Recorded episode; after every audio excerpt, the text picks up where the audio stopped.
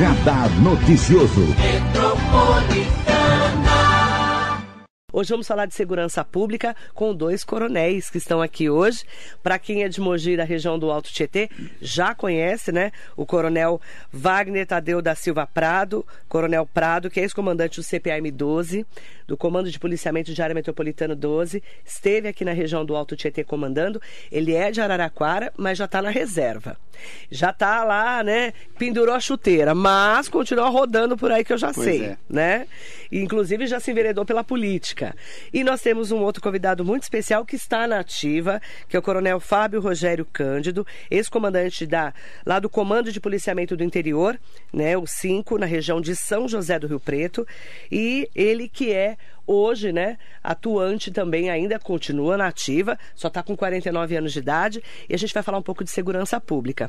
Eles vieram hoje para cá, especialmente daqui a pouquinho, nós vamos ter um evento importante da polícia, que a gente sabe que é, é muito simbólico também, né? Às 10 horas da manhã vai ter no auditório da Universidade de Mogi das Cruzes, a UMC, a inauguração do retrato do ex-comandante Coronel José Raposo de Faria Neto, na Galeria de Comandantes, né? Que é uma simbologia de agradecimento ao coronel, né? Ao comandante que ficou aqui em Mogi das Cruzes. Eles vieram especialmente e hoje numa entrevista aqui na Rádio Metropolitana. Coronel Prado, um prazer revê-lo. Bom dia. Bom dia, Marilei. Bom dia a todos os ouvintes da Rádio Metropolitana, aqueles que nos ouvem. O prazer é todo meu de retornar a Mogi. Tava com saudade desse friozinho, afinal de contas, né? Desde o dia 7 de maio de 2020, quando passei para a reserva e voltei para a Morada do Sol.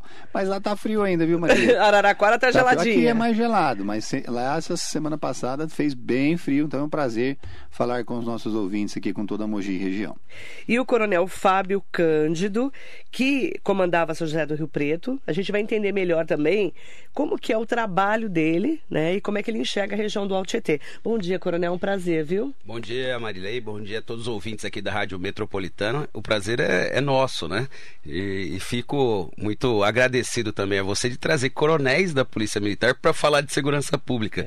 Parece algo inusitado, né? Mas a gente ouve tanta gente falando de segurança Todo mundo é pública. especialista, Todo né, mundo é coronel? especialista. E a gente que tem mais de 30 anos, com mestrado, doutorado na área, às vezes é esquecido, né, Marilei? Verdade. Obrigado pela coragem né, de nos Aqui, convidar. filho, 60 anos de Rádio Metropolitana, metade mais ou menos eu já estou por aqui. Vamos entender um pouquinho eh, como é que foi o trabalho do Coronel Prado, né? Até chegar na política. E depois a gente vai entender o posicionamento do Coronel Fábio, que ficou muito falado, né? Nesses últimos meses. Aí eu quero entender melhor o seu papel também na segurança pública. Coronel Prado, vamos falar um pouquinho da sua carreira e por que, que você foi para a reserva. Então, Marilei, vamos começar de trás para frente, né? Para mim foi um prazer muito grande ficar à frente do CPAM 12 durante dois anos e sete dias, mais precisamente. Aliás, fui o 13 terceiro comandante e o recordista em tempo que permaneceu aqui. Me lembro até hoje, na nossa primeira entrevista, que você já veio com os dois pés no É. peito. Coronel, mas o senhor vai ficar aqui ou não vai? Porque coronel vem para Mogi e não para aqui, exatamente. Só passava. Exatamente. Então fiquei, realmente cumpri a minha promessa de Sim. ficar pelo menos os dois anos.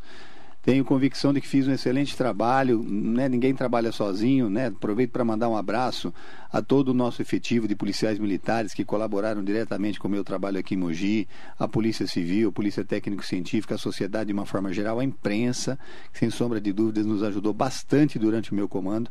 Então eu confesso que tenho muita saudade dessa região, porque fui muito feliz aqui. Quando vinha aos domingos à noite de Araraquara para cá, eu ficava com aquele comichão, né? De não ver a hora de vir para casa, ficava só dois dias lá com a família naquela correria toda e tinha muito prazer de vir para cá, tanto que acredito que o maior reconhecimento que eu tive aqui foi receber o título de cidadão mogiano. Foi. Que para mim foi uma honra, me sinto sim um cidadão mogiano, pertencendo à comunidade aqui do Alto Tietê.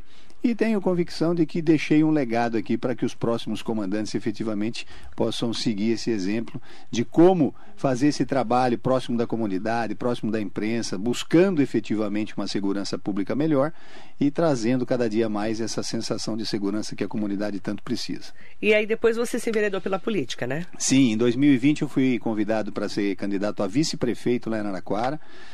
ah, numa, numa votação onde o prefeito do PT lá infelizmente acabou ganhando, né? E pelo, foi reeleito. A cidade está passando por problemas graves, a cidade conhecida como lockdown, a mulher presa na praça lá porque estava sentada no banco foi presa, em pleno lockdown, isso virou manchete nacional. acompanhei. enfim, comércio fechado, mercados fechados, realmente foi um, um, um, um muvuco lá, né, na, Uhum. na nossa cidade. E fomos o segundo, saímos vitoriosos, porque o prefeito teve 48 mil votos, nós tivemos 38. Foram nove candidatos. Para você ter uma ideia, a soma do terceiro até o nono, mais os brancos, mais os nulos, não deram a votação que nós tivemos. Então a gente percebeu que a comunidade queria mudanças, mas infelizmente a pandemia acabou atrapalhando, né? Entre brancos, nulos e abstenções, foram Muita gente. 75 mil eleitores que não compareceram É. às urnas. Que certamente se tivessem comparecido, teria sido feita a mudança para efetivamente tirar um grupo político de Araraquara que há 20 anos vem infelizmente estragando a nossa morada do sol. Coronel Fábio Cândido, vamos contar um pouquinho da- sua trajetória? Sim. Porque você tem uma ligação com o Rio Preto, né? Exatamente, exatamente. É, Eu sou natural, né, de São José do Rio Preto. É, meu pai, soldado da, Força Pública, fundador lá da, da unidade. Meu pai era da, da banda de música, né? Da Polícia Militar, um, um dos fundadores da Polícia Militar. Ele é praça de 64, para você ter uma ideia, né? E, e assim, as ligações nossas é, com a cidade realmente são muito grandes, né? E tive toda uma carreira ligada ao município, depois fiquei 12 anos aqui é, trabalhando em São Paulo, na área de ensino da Polícia Militar, no policiamento também. E tive uma experiência, né? Na Assembleia Legislativa, eu fui por cinco anos ajudante de ordens do presidente da Assembleia Legislativa. Explica qual a importância desse cargo. É. E, não, esse cargo é extremamente importante. E você porque... cuida de tudo, né? Exatamente. A gente cuida tanto da segurança, né, quanto da assessoria externa, né, do presidente da Assembleia. Que é uma pessoa importantíssima. Exatamente, é um dos chefes de poder Sim. do Estado de São Paulo. E ali que a gente teve também os primeiros contatos, né, de, de como são feitos, né, a- a- os acordos políticos, como que a nossa vida é decidida pela política. Né? E às vezes as pessoas não têm noção. As pessoas não têm noção disso. Eu, como então capitão, tive essa Quem oportunidade era o também. presidente naquela ocasião? Foi o deputado Vaz de Lima, Vaz de depois o Lima. deputado Barros Munhoz. Ficou né? muitos anos no comando, Exatamente. né? Conheço os dois. O é Exatamente. região lá o de Vaz é de São José do Rio Preto. Eu conheço. É, a gente teve um, um contato muito bom. os dois já.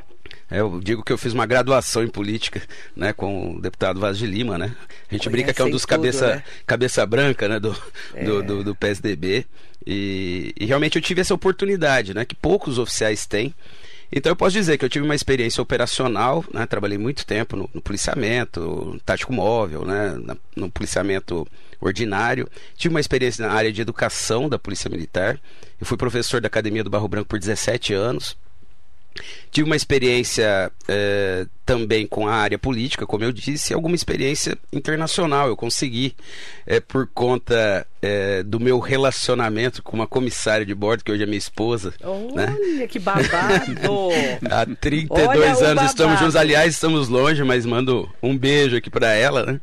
É, por conta dela ter essas facilidades de viagens, né? Eu consegui fazer muitas pesquisas fora do Brasil. Ai. Visitei 12 polícias fora do Brasil para Ó, a comissária. É, a comissária deu certo, né? Olha, não foi uma viagenzinha só, não. Exato, foram 32 muitas, foram muitas. Viajando foram muitas. com ela, né? é, não foi todo esse tempo, foi uns, uns 15 anos viajando, né? Não, mas com ela você tá 32? Há 32 anos. Então, deu 32 certo, anos. né? Deu certo, deu certo. E, e por essa experiência internacional, mas o conjunto da obra, eh, a gente montou um projeto, Marília, que eu chamo de A Nova Força Pública. Vamos aí Vai? ao, ao assunto interessante. O que é a nova força O pública? que é a nova força pública? É uma tentativa de fazer com que o governo do Estado, haja vista a Polícia Militar ter como comandante-chefe supremo o governador do Estado, e a política, as políticas públicas de maneira geral se iniciarem na área de segurança pública pela valorização do ser humano policial militar.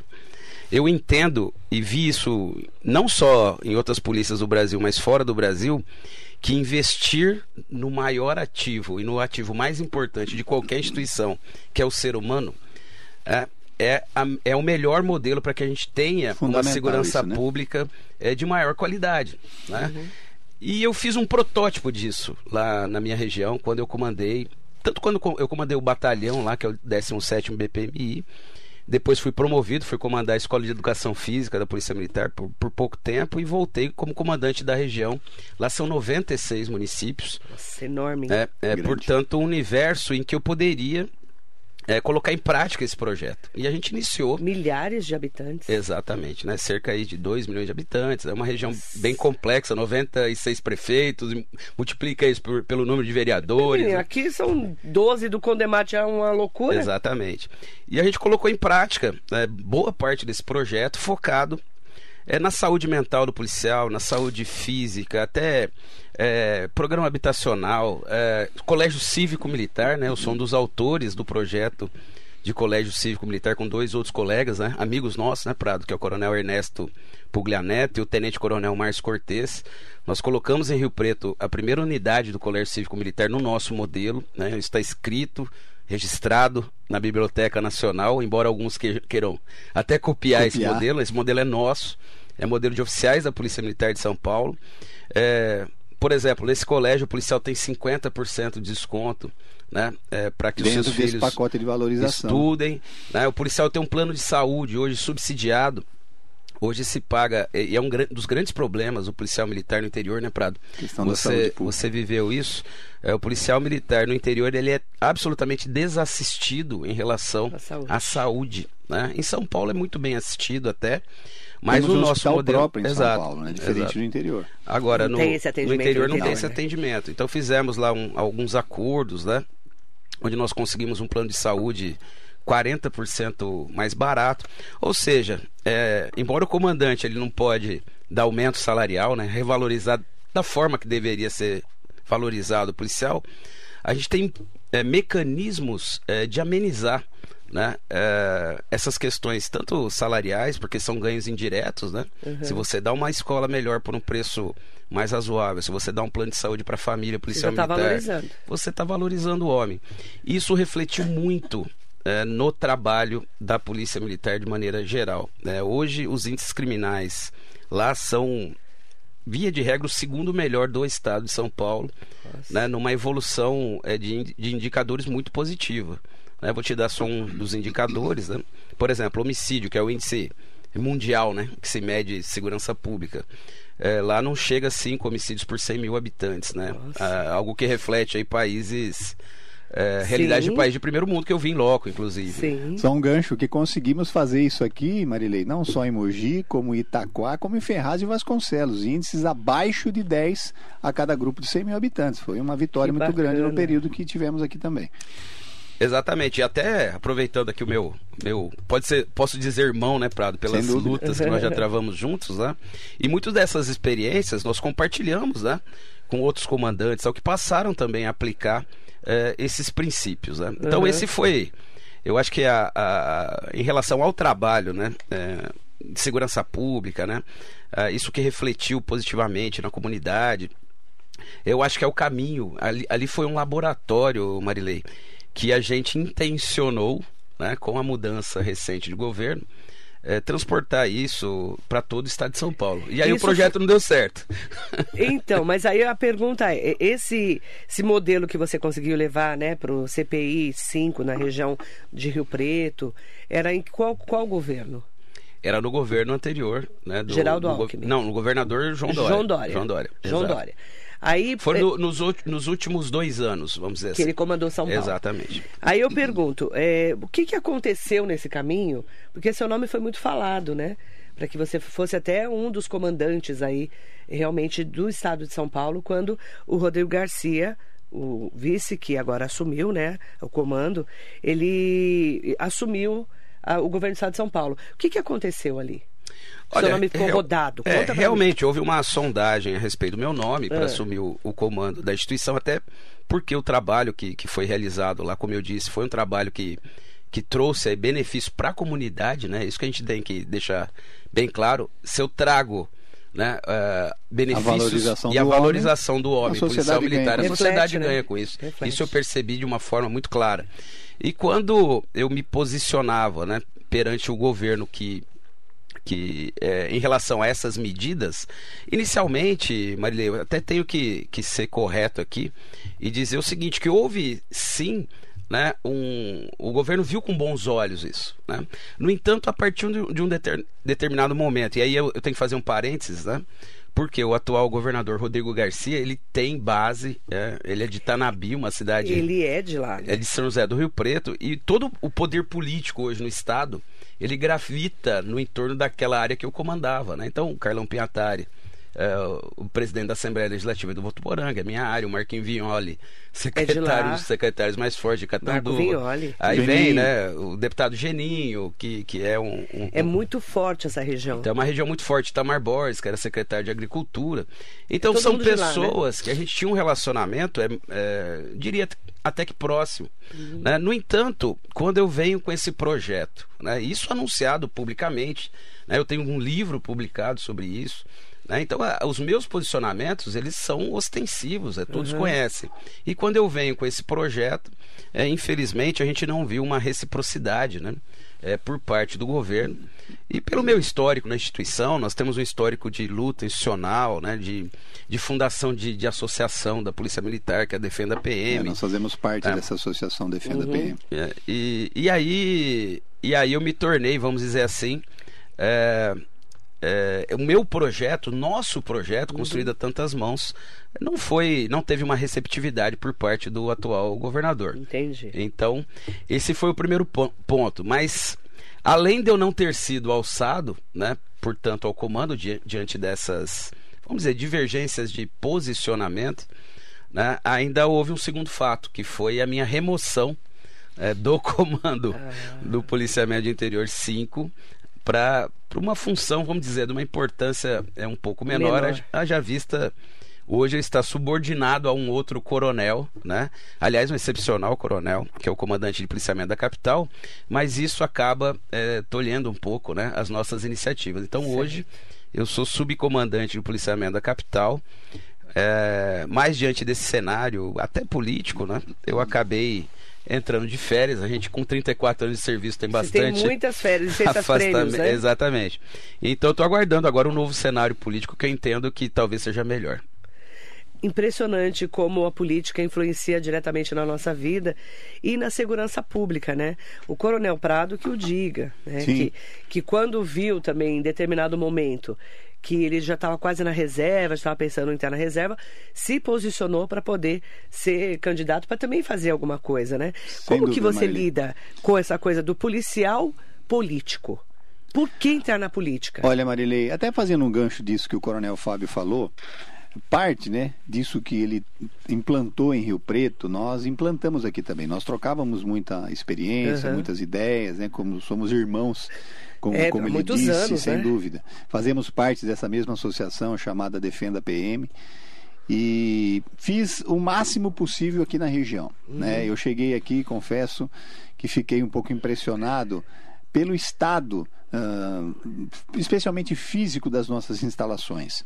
Os nossos profissionais trabalhando em verdadeiras masmorras, prédios abandonados, alojamentos ruins, ou seja, não havia aquele bem-estar que deveria ser proporcionado ao profissional dentro desse campo da valorização do homem, que uhum. vai trabalhar mais feliz, que vem de casa mais feliz. Sim. Eu sempre falava que o quartel é a segunda casa nossa. Às vezes a gente passa, aliás, a gente passa mais tempo dentro do quartel do que na nossa casa, porque na nossa casa a gente dorme, em, falando em atividade propriamente dita, né, a gente fica mais tempo em atividade nos quartéis, trabalhando aí durante 30 anos ou mais do que na nossa própria casa. Então eu trouxe essa, essa ideia, é, conseguimos fazer bastante coisa aqui, um batalhão novo lá em, em Itaquá, reformamos as companhias, o, o, próprio, a própria sede do CPA, né? quem visitar o CPA, não só por fora, mas por dentro, vê que uhum. houve realmente uma mudança muito grande. E isso justamente buscando valorizar, valorizar o nosso profissional da ponta da linha. Que quem está lá uh, na hora da verdade atendendo o cidadão que liga o 90, precisando do apoio de uma, de uma viatura de, de polícia militar. Então nós fizemos esse trabalho aqui da melhor forma possível. O Fábio fez isso lá da melhor forma possível. Infelizmente, fico triste por isso, porque eu conheço a capacidade não só intelectual, é, do Fábio, mas realmente de vestir a camisa, de, de, de, batalhar pela nossa instituição, que é inclusive uma das premissas da, dessa associação, né? Uhum. É, de valorização da, da carreira do, do, policial militar, de reconhecimento da nossa carreira. Infelizmente, mesmo com os 20% que o calça apertada deu, eu posso falar isso aqui porque eu estou na reserva, mesmo com os 20% que ele deu, é o João Dória, né? Leia-se ex-governador. Ex-governador e ex-pré-candidato ex à presidência. Vou até bater palma aqui, viu, Marilei? Você está comemorando? Estou comemorando como Coronel todos os Prado, policiais militares. Coloca aplausos aí pro Coronel Prado que ele está comemorando que João Dória não, não é mais candidato. Bom, segundo a, segundo a profecia de um amigo meu, ele iria desistir. E se fosse candidato, teria ar. 2%. E realmente a profecia desse meu eu amigo. falei no ar que ele ia Mandou um abraço para ele aqui de Taubaté, o Tenente Coronel Paulo Ribeiro, realmente ele desistiu. Ele já tinha falado. E nós, policiais militares, não só policiais militares, a sociedade de uma forma geral, realmente. Se nós reclamávamos do PSDB na era Covas, Serra, Alckmin, conseguiram encontrar um pior pode ser, ter fama de, de bom gestor, etc., na iniciativa privada. Mas, mas na vida pública, infelizmente, apertou cada vez policial, mais. Né? Apertou cada vez mais. Uma, assim, eu, eu não gosto de ser injusto, né? Uma coisa que eu tenho que reconhecer. Durante o governo dele, uh, uh, houve sim a troca do armamento, compra de várias viaturas, mas infelizmente isso que o Fábio prega, que eu pregava também, que é a valorização e o reconhecimento do nosso profissional, não foi feita. Ou seja, éramos o, o, pior salário do Brasil. Aliás, PSDB significa isso, né? Pior salário do Brasil. PSDB. A sigla cabe certinho para ele, né? Nosso saudoso Major Olímpio falava muito isso. Nosso Major Olímpio falou aqui na rádio, inclusive. Falava muito isso. E é uma realidade, Marilei. O nosso profissional hoje, e aí vai mais uma crítica ao governo atual, Rodrigo Garcia, que quer escravizar o nosso policial militar. O que, que adianta o nosso policial hoje? Não é mais o, o, último salário do país das 27 polícias, acho que é o 25 agora, com os 20%. Mas mesmo assim, o estado mais rico do país, nosso salário está lá embaixo. Então deveria sim reconhecer, não só nessa questão uh, psicoemocional, a questão é, das condições melhores de trabalho, mas especialmente o salário, uma assistência à saúde, é, é, um programa habitacional decente para que o nosso policial não more muitas vezes em comunidades que tem que esconder a farda para não ser assassinado.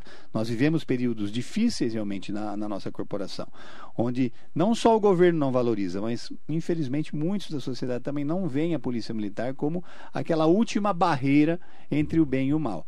Então, as críticas que eu faço hoje ao atual governo é justamente nesse sentido. Porque não adianta ficar escravizando o nosso profissional. Ele trabalha 12 por 36, 15 horas por. É, 15 dias, perdão, no mês. E vamos comprar os outros 10 ou 15 dias dele de folga e a família. Ele não vai ver mais os filhos, o nível de problemas de ordem psicológica vão aumentar, o, o, índice de suicídio na, na corporação é muito alto se você fizer um comparativo com a sociedade de uma maneira geral. É. Então nós estamos levando o nosso policial mais ainda para o abismo. E isso precisa mudar. Fico muito triste né, de não terem aceitado esse, esse projeto do Fábio, da nova força pública, porque com certeza seria um diferencial, não só para a nossa corporação, mas também para a sociedade, que é quem ganha com esses melhores serviços prestados. Pois não, Coronel. Eu gostaria que você falasse também, se posicionasse. Eu sei que você não está na reserva, uhum. né? não pode bater palma e aplaudir, né? Eu sei que você tem algumas restrições, mas como é que você enxerga esse momento seu é, e, e, também o convite que você recebeu? Sim. Não, eu, eu vamos dizer assim, eu, na linha do que o Prado falou, é, quando, quando a gente analisa, por exemplo, o número de suicídios de policiais militares, o ano passado, 34 policiais militares se suicidaram. Isso reflete é, mais ou menos um índice seis vezes maior do que a população é, em geral. É, Dá quase 50 por 100 mil. Né? Exatamente. Né? Então é um índice altíssimo, altíssimo, altíssimo. Quer dizer, alguma coisa está errada. E olha que e aqui a gente tem que dar uma palmatória que a corporação tenta fazer Sim. a duras penas alguma coisa para evitar isso. Né? Nós temos mais de 40 núcleos de assistência psicoemocional. É, existe um programa, né? quando o policial se envolve é, com uma ocorrência de, de risco, risco, de alto risco, existe um, um programa de para ver se, se, aquele homem, se aquela mulher, ele tem condições psicológicas de continuar no policiamento. Mas a gente vê que isso ainda é muito pouco. Né? Então, nós podemos dizer que a Polícia Militar está no limite é, das suas capacidades operacionais e de exigência do, do nosso homem. Né? Esse é um dado que já deixa isso bastante claro. Quando se fala, é, entre aspas, né, em comprar a folga é, do policial para se fazer mais operações, e aqui eu faço uma análise técnica, uhum. né, como, como especialista em segurança pública, como doutor em ciências policiais, e não como coronel da ativa, como você colocou. Mas essas operações, elas acabam não se sustentando. A gente sabe que é algo que vai surgir num determinado momento, ou num ano que seja um pouco mais especial, né? Diante do que vai acontecer ano dia 2 de, de outubro. E depois é, isso não se sustenta porque o homem não aguenta, a instituição não suporta né, esse tipo de, de ação. E eu digo a você, até com dados, né? abriram lá mais de duas mil vagas para que os policiais se inscrevam para fazer essa hora extra na corporação. Nós não tivemos aí nós tivemos cerca aí de 600 é, inscritos. Por que disso? Porque como o Coronel Prado colocou, o nosso homem ele já está no, no seu horário de folga tá trabalhando. Limite. Porque ele não consegue, ele, já faz, bico, ele né? já faz, a sua atividade, quer seja. Que ele não consegue. Ele, ele já não consegue, exatamente. Então ele já está no limite, não tem mais como passar desse limite. Eu vou contar até uma história para você. É, antes um pouco de eu sair lá do, do comando do, do CPI 5, eu recebi uma esposa de um policial brava comigo, né? Ele falou, coronel, o senhor está escalando muito meu marido, né? Ele quase não fica em casa, trabalha. Às vezes ele fica uma segunda-feira, uma terça, né? E, e preocupada, né? Com o que estava acontecendo. Eu falei, olha, é, e, o, e, o, e, esse policial, um policial desses antigões, já com 30 anos de serviço, podia estar aposentado, mas aposentando também perde algumas coisas, né? E, e ele não contava muito para a esposa aquilo que ele ganhava por mês. Né? Então eles tinham uma qualidade de vida é, um pouco melhor, né? E ele não Porque contava. Ele se matava, né? Ele se matava de no horário de folga. E aí, para tentar justificar para a esposa, né, de uma forma mais amável, né? A culpa é, a do, culpa coronel. É do comandante. Cor... esse coronel tá escravizando tá meu marido. Entendeu? E, e, e, assim. E a culpa era sua, então. E a então. culpa era minha. Eu expliquei para ela, lógico, de uma forma muito carinhosa, né? A gente entendeu isso. E depois eu falei para ela, é, poxa. Ele não vai falar, né? Ele não vai falar. Ele ficou com vergonha. Né? Então, a gente entende exatamente o contrário, como eu já disse, né? É valorizando o homem que a gente presta um bom serviço. Esses essa operação, por exemplo, que se dá o nome de operação é, sufoco, em lugar nenhum do mundo resolve a questão. Você pode pontualmente. Vai sufocar o polícia. É, né? exatamente. Você pode pontualmente melhorar até numa, numa, numa determinada região que ela uhum. seja é, colocada, mas ela não se sustenta, né? Por conta desses argumentos aqui que a gente está é, dando para você, né? Então a gente pretende sim, a gente imagina numa realidade política futura diferente ainda colocar esse projeto em prática, viu? E, e, aqui me comprometo com os seus ouvintes, com a Polícia Militar e com o cidadão de bem, é que se a gente ainda tiver alguma oportunidade, né? Por isso que eu não fui para a reserva, é, de estar tá à frente aí é, da, da instituição, nós vamos colocar isso em prática. É, coronel, Coronel Fábio, é, você recebeu um convite especial, é isso? Eu recebi você alguns pode, convites. Não posso falar sobre. É, bom, diante desse contexto, né? É, de não do, é, do meu né? posicionamento é lógico que isso acabou dando Marilei uma notoriedade, notoriedade né, a respeito do meu nome porque é, realmente é difícil foi a decisão mais difícil da minha vida né imagina meu pai soldado da força pública hoje num, numa cadeira de roda infelizmente já idoso falar para ele pai, você, o senhor não terá um filho comandante geral, como a gente já tinha conversado aqui uhum. anteriormente. Foi uma decisão muito difícil, conversei com muitos amigos, mas a gente não pode, diante desse posicionamento ético que a gente tem, Marilei, é, aceitar uma condição simplesmente para colocar é, o quadro na parede. Foi a decisão mais difícil, mas por outro lado foi um livramento, porque eu estaria sofrendo muito hoje é, se estivesse no comando da instituição por aquilo que eu teria que fazer. Eu acredito que até no contexto atual nenhum do, do, dos policiais militares é, estão felizes, né? Ou estão achando que o projeto atual vai dar certo. Né? Então você fazer algo que você não acredita. Por outro lado, é, isso acabou é, gerando alguns convites, né? Alguns convites, inclusive no âmbito político, eu não posso esconder mesmo, porque eu não estou praticando aqui nenhuma uhum. transgressão disciplinar, né? nem, nem crime militar, né? Pra, dizendo que recebi convites para é, ser candidato, né? tanto a deputado federal quanto a deputado é, estadual, né? E estou avaliando, né? Estou avaliando os cenários, né? É, e provavelmente eu estarei alinhado com aqueles que acreditam no nosso projeto. No seu projeto. Exato. É, quando que você precisa se afastar se você for pré-candidato a deputado estadual ou federal? É, por força legal, a partir de 2 de julho, portanto, ah, tá. é, 90 então dias um antes. Ainda. Exatamente, eu ainda tenho tem um tempo. mês e pouquinho é, para pensar. Eu tenho um mês e pouquinho para pensar. Já escolheu? Para onde vai? Olha, existe uma tendência. É? Né? Existe uma tendência, sim. Logicamente, pelo que a gente está conversando aqui, né? Pelas propostas que a gente tem, já dá para imaginar né, qual que seria o, uhum. o caminho. Eu posso então, falar isso, Marilei? Estou na reserva, eu posso falar quiser, isso. Como você me perguntou sobre a política, né? Eu acabei pegando gosto pela política porque eu tenho convicção de que é possível fazer diferente, Marilei. Uhum. Muitas pessoas me perguntam, né? Até porque, aproveitando e respondendo também uh, a sua, não a sua pergunta, que a pergunta que você fez para o Fábio, é. eu vou é. aproveitar e vou responder também. Eu também sou pré-candidato a deputado federal pelo PTB, lá por Araraquara. É um partido conservador, um partido de direita que Achei está que você tinha apoiando. a chuteira da política. Não, é exatamente. O bichinho da política quando ele nos pica é difícil a gente abandonar. Porque a política, Marilei, permeia o nosso dia a dia.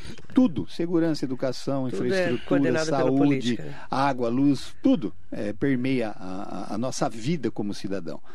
E eu tenho convicção, Marilei, até ficando triste pela situação política do nosso país, a gente vê muito escândalo de corrupção, vide o que os governos anteriores aí em nível federal fizeram, né? Dilapidaram o nosso país, infelizmente, emprestando dinheiro para fora a fundo perdido. E eu que trabalhei nessa região, comunidades próximas à Zona Leste, que a gente vê muitas vezes o cidadão que não tem condição morando na beira de um rio, que quando chove forte leva, leva berço, leva criança, muita gente morre, infelizmente é uma realidade, perdem todos o seu pouco de, de, de, de bens que eles têm.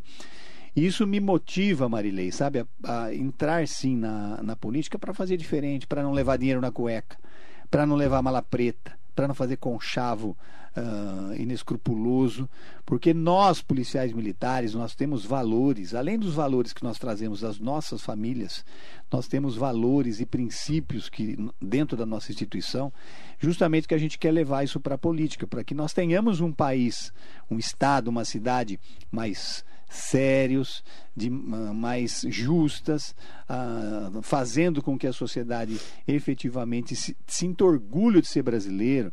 No caso aqui nosso no estado de São Paulo, sinta orgulho eh, de ser paulista. Isso é possível.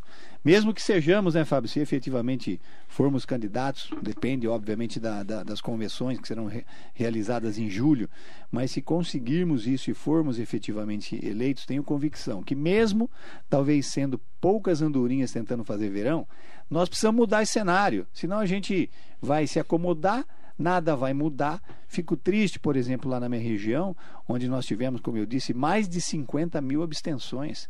É aquele cidadão que não acredita mais em nada, que já jogou a toalha, mas é preciso sim acreditar que há esperança, há uma luzinha no fim do túnel. Escolha alguém, mesmo que esse alguém te frustre, daqui quatro anos, mude novamente, porque a maior arma que nós temos na mão, Marilei, é o título eleitoral. Porque quem não gosta de política é governado por quem gosta. E muitas vezes aqueles que nos governam não é aquele que a gente gostaria que nos governasse. Então a gente tem que ir experimentando, a gente tem que mudar para que um dia a gente efetivamente tenha uma política mais séria do que a gente tem hoje, mais transparente, mais honesta. O PTB está com quem em São Paulo? PTB Tarciso fechado, né? É, Manda um abraço aqui para o Otávio Facuri, que é o presidente estadual, fechou na semana Inclusive, retrasada com o Tarcísio. em contato comigo, o pessoal do, da assessoria do Tarcísio, né? Pré-candidato a governo do Estado de São Paulo, está convidado. Ele hum. é, e todos os outros pré-candidatos a governo do Estado de São Paulo estão convidados para vir aqui na rádio para trazerem o posicionamento Sem deles é para essa região tão importante que é a Sim, nossa. Importante, e em nível nacional, então, é óbvio Sim, que é o Bolsonaro, Bolsonaro, claro. Né?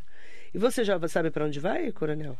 Já pode contar? Olha, Marilei, eu estou ainda avaliando o, os cenários, né? Mas certamente as nossas ligações, até pela, pelos posicionamentos nossos, vamos dizer assim, que será um partido de direita, né? E alinhado é, com esses por, princípios. Né? Eu, não, eu não vejo você no PSOL ou no PT, por exemplo, né, Coronel? Ah, exato. Claro que deve ser um partido também que apoie o pré-candidato Tarcísio. É, o, o, Creio o eu. ministro. A nossa bandeira jamais será vermelha, Marilei. É lá, viu? Policial, né? É bem policial mesmo. Eu posso falar, né? Não, eu posso falar porque eu conheço os, né, o dia a dia do Vucu Vucu dos policiais. É, eu, eu, posso dizer a você que a gente tem conversado bastante com, com o ministro Tarcísio, né? A gente tem levado essas propostas é, na área de segurança pública que estão sendo muito bem aceitas, Marilei. Então, há, há, um, há uma possibilidade, sim, é, se eu me decidir pelo caminho da política, de estar alinhado é, com ele diante do, da aceitação absoluta das nossas propostas. Comecinho de julho, então, você define, é isso? Exatamente. Ó, eu tenho várias pessoas queridas aqui, tá? É, o Afrânio Evaristo Joy, Abraço. que é chefe de gabinete do prefeito de Suzano, Grande Rodrigo parceiro lá de Suzano, viu? É, o... Um abraço ao Rodrigo Axux também, ao Afrânio. Bom dia, Marilei. O Afrânio colocou aqui. Bom dia, Coronéis Prado e Cândido. Espero que meu amigo Coronel Prado não tenha desistido de disputar o Executivo de Araraquara, em que pese estar preparado para qualquer cargo político que queira. É uma Sucesso, meu amigo. Sim. Obrigado, Afrânio. Um abraço. E é interessante, né? Porque o, o Coronel Prado, que ficou muito tempo aqui, dois anos é bastante tempo para uma região sim, como sim. a nossa, né? E recordista, hein, acabou É, recordista. E acabou criando vários vínculos aqui, né, com o pessoal Muitos da amigos, nossa região do Alto Tietê. Muitos amigos. E mandar bom dia para todas e todos que estão com a gente também, ó.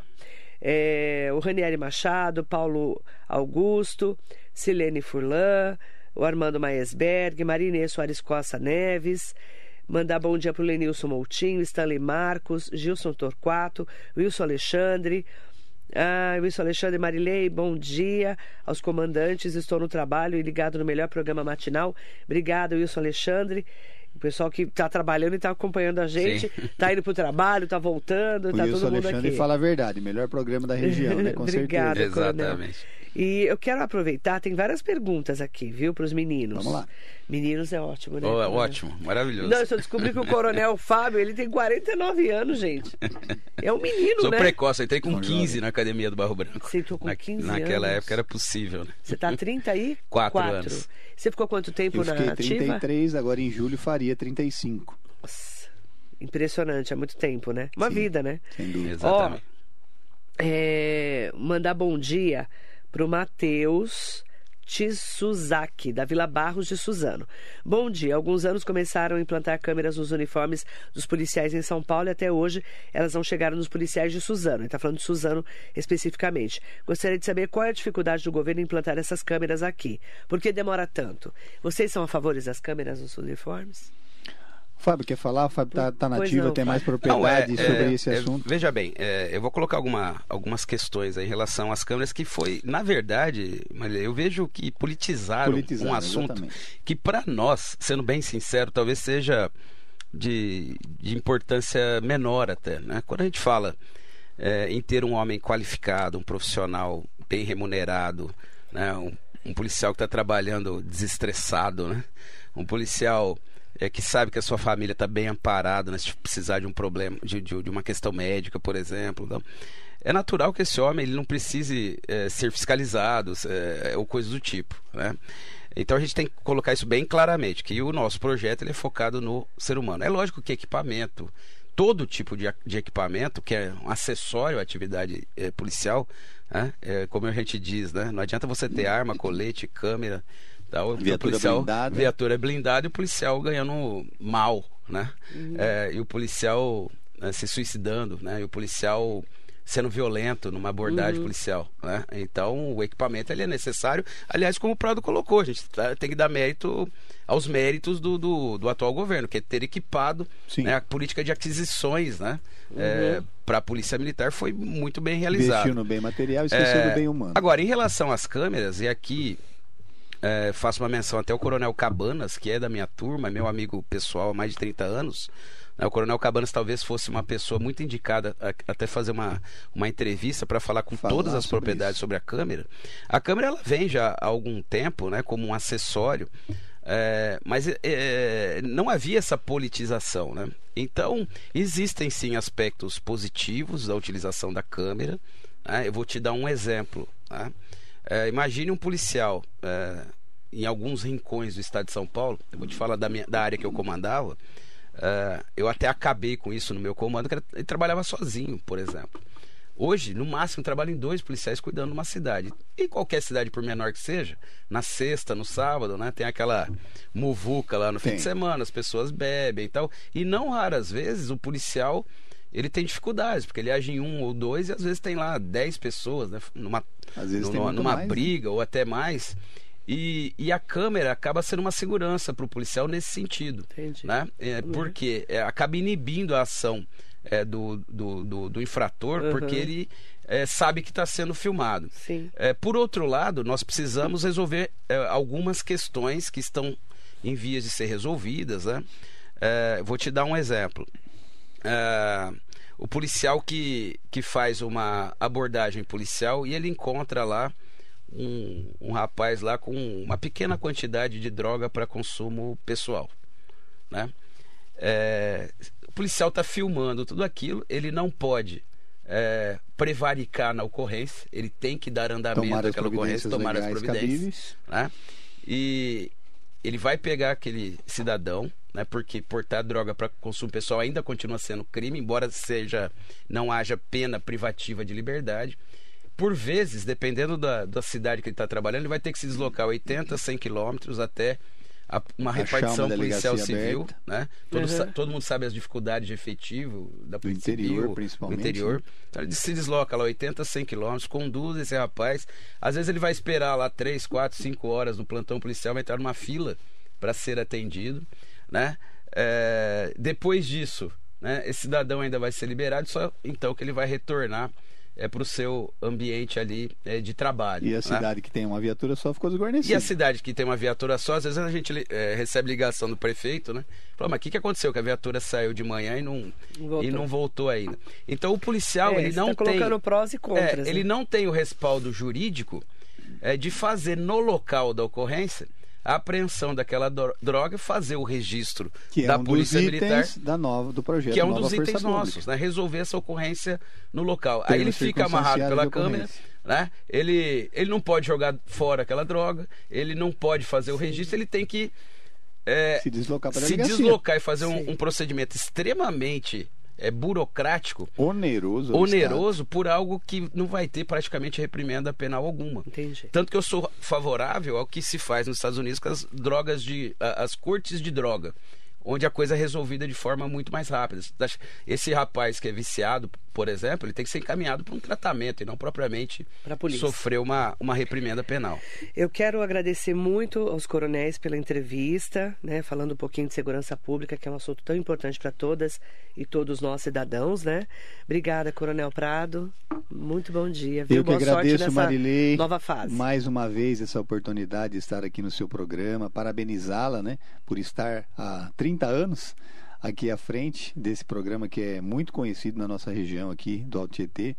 Agradecer imensamente a presença aqui também a ter aceitado o convite do meu irmão Coronel Fábio e que ele consiga frutos a, curto prazo, seja na política ou seja ainda dentro da corporação, de colocar esse projeto em prática, porque o maior ah, beneficiário disso é a sociedade e o nosso profissional que vai trabalhar efetivamente muito mais motivado, muito, com muito mais garra, sendo valorizado e reconhecido por um governo que há décadas, infelizmente, não nos reconhece. Obrigada, Coronel. Um prazer, viu? Recebê-lo.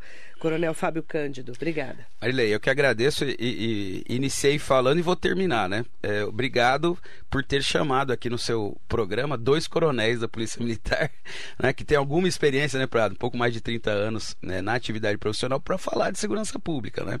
Isso para nós e para mim particularmente é uma grande honra, né? E agradeço também por estar ombreado aqui com o nosso irmão de, de lutas aqui, o Coronel Prado, desejando a maior sorte do mundo para você, Prado, Pra nós. nas suas novas empreitadas. Muito obrigado, agradeço muito pela paciência aqui em nos ouvir.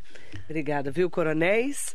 Hoje, programa especial, né, com polícia e principalmente, né, com coronéis que têm tanta experiência, não só eh, com a polícia, mas também com o ser humano. A gente fala muito da valorização do profissional, do policial. Eu sou uma defensora da polícia. O Coronel Sim. Prado me conhece mais. Você já está me conhecendo um pouco melhor, mas eu sou uma defensora da polícia. Eu penso que nós temos que valorizar os policiais. É uma, uma minoria de muito pouquinho que às vezes a gente na imprensa acaba dando muito destaque porque Toda profissão tem, né, né, é, fala quando dá quando a gente fala que dá merda, né, que não pode falar merda no ar. Mas a grande maioria são de grandes trabalhadores que dão sua vida aí para defender Em prol da o sociedade, cidadão. exatamente. Exatamente. Muito obrigada para você e muito bom dia.